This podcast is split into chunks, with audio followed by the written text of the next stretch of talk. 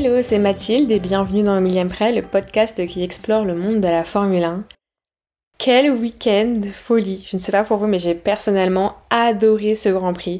Comme vous l'avez expliqué dans l'épisode précédent, le Grand Prix de Singapour est devenu le rendez-vous incontournable depuis 2008 dans l'univers de la Formule 1 et ce circuit urbain, il offre une expérience où on ne s'ennuie jamais avec des pilotes qui s'élancent à toute vitesse sur un circuit où les possibilités de dépassement sont rares. Et cette saison, on nous a offert une course mais époustouflante. Entre le chamboulement du classement et les pilotes qui se battent pour chaque millième de seconde, le suspense était garanti jusqu'au franchissement de la ligne d'arrivée. Et dans cet épisode, on va revenir sur les temps forts de ce week-end, du vendredi avec les essais libres en passant par les qualifications intenses du samedi, jusqu'au Grand Prix du dimanche qui m'a fait personnellement passer par toutes les émotions et j'ai encore du mal à m'en remettre. Alors installez-vous confortablement, c'est parti. Déjà, le week-end a très très bien débuté pour l'écurie Ferrari. Deux semaines seulement après leur remarquable performance à Monza, les pilotes Ferrari ont clairement fait sensation dès le vendredi lors des essais libres où Ferrari a dominé de jour comme de nuit, et ça a pris de court tout le monde, y compris Red Bull et Mercedes. Alors il semblerait que l'équipe ait enfin trouvé le bon réglage pour sa SF23 à Singapour, ce qui lui a permis de se hisser en première et deuxième position lors des essais 1 et 2, et l'écurie a visiblement appris de ses essais aux Pays-Bas, ce qui lui a permis de mieux maîtriser les irrégularités de la piste, notamment les bosses et les bordures dans les virages. Et il est également important de noter que Ferrari avait aussi installé de nouveaux moteurs à Monza. Et comme je l'ai expliqué sur mon compte TikTok, le moindre détail compte à Singapour, en raison notamment de la configuration particulièrement étroite, sinueuse et bosselée du circuit. Par conséquent, il est essentiel que les réglages des monoplaces soient parfaitement ajustés.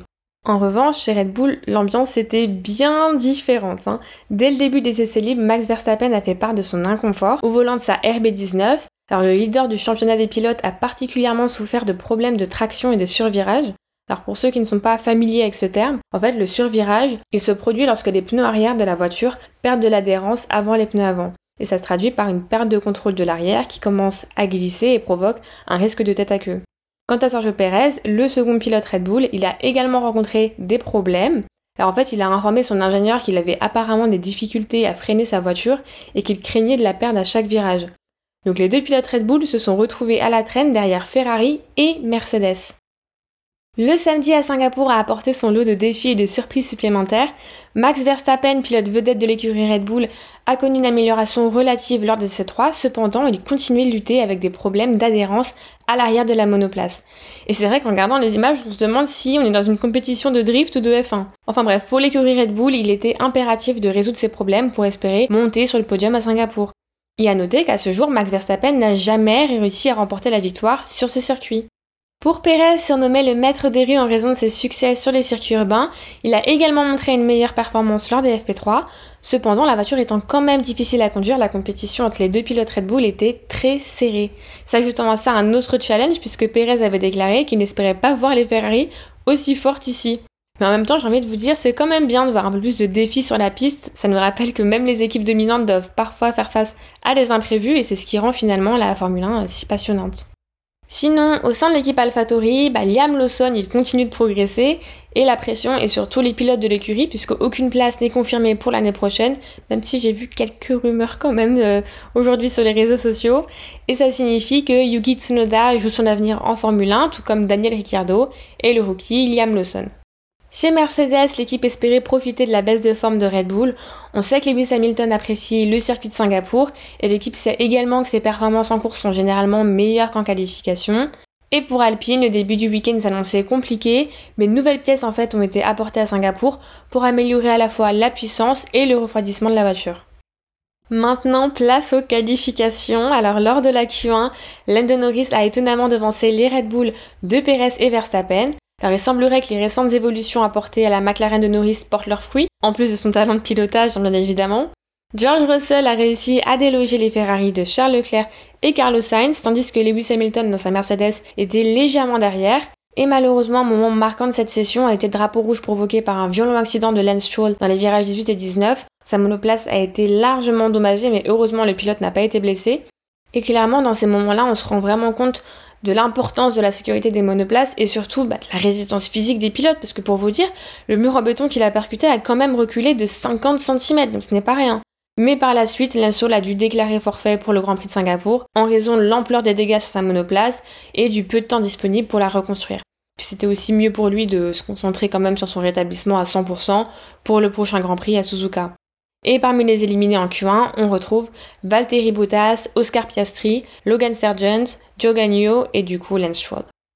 Quant à la Q2, elle a été marquée par un trafic important car tout le monde est sorti en même temps pour profiter de la meilleure piste possible, parce qu'en effet, en fin de séance, la piste offre beaucoup plus de grip après le passage des monoplaces. néanmoins, les deux Red Bull n'ont pas réussi à se qualifier pour la Q3. Et oui, notamment à cause de la performance mais exceptionnelle de Liam Lawson, qui a sorti Verstappen de la qualif pour seulement 7 millièmes de seconde. Vous comprenez maintenant quand je vous dis que tout se joue au millième près. Ah là là, quel sport de fou et Julien Febro l'a rappelé, hein, mais la dernière fois que les deux Red Bull ne sont pas apparus en Q3, c'était au Grand Prix de Russie en 2018, il y a donc 5 ans. Et parmi les éliminés en Q2, on retrouve Max Verstappen, Pierre Gasly, Sergio Perez, Alex Albon et Yuki Tsunoda. Enfin, lors de la troisième session, Carlos Sainz a décroché la fameuse pole position, marquant une performance remarquable pour Ferrari. George Russell a brisé la joie de Charles Leclerc en s'intercalant entre les deux Ferrari et en faisant passer Lando Norris en quatrième position. Ah oui, aussi bonne nouvelle, Alpine a mis fin à sa série de qualifications sans présence en Q3, donc dans le top 10, avec Esteban Ocon qui a décroché la P8. Enfin Et ce qui m'a beaucoup marqué euh, samedi, c'est vraiment à quel point Carlos Sainz et George Russell ont tous les deux montré une grande confiance dans leur pilotage et ça promettait une course plus qu'intéressante le dimanche. Bon, maintenant on va passer à la partie que vous attendez le plus, celle des briefs du Grand Prix, donc c'est parti Carlos Sainz et Charles Leclerc, les pilotes Ferrari, ont rapidement pris les deux premières positions dès le premier virage, Là, on sait que les pilotes Ferrari, ils aiment bien jouer ensemble et c'est pourquoi en fait l'équipe a demandé à Charles Leclerc, qui était situé en P2, de créer un écart de plusieurs secondes avec son coéquipier Carlos Sainz. C'était pour le protéger non seulement de ses adversaires, donc Russell, Norris et Hamilton, mais aussi pour le protéger de son propre coéquipier Charles Leclerc. En fait, vraiment, Ferrari voulait à tout prix éviter l'undercut. L'undercut, c'est une technique où un pilote s'arrête au stand un tour avant son adversaire pour tenter de le dépasser grâce à des pneus plus frais qui lui permettent de gagner en vitesse. Donc leur stratégie avait pour but de garantir une pole position pour Carlos Sainz, mais ça en parallèle Michel Leclerc sous pression avec Mercedes juste derrière. Quelques événements marquants que j'ai pu noter en début de course. Yuki Tsunoda, pilote AlphaTauri, contraint d'abandonner dès le début du premier tour après un contact avec Sergio Perez. Esteban Ocon, le pilote alpine, a quant à lui étonnamment affiché un bon rythme en début de course, se hissant à la 7 place, et le déploiement d'un drapeau jaune et de la safety car après une erreur de Logan Sargent, et pendant ce temps-là, de nombreux pilotes en ont profité pour changer de pneus, même s'il restait euh, beaucoup de tours à effectuer, 40 précisément.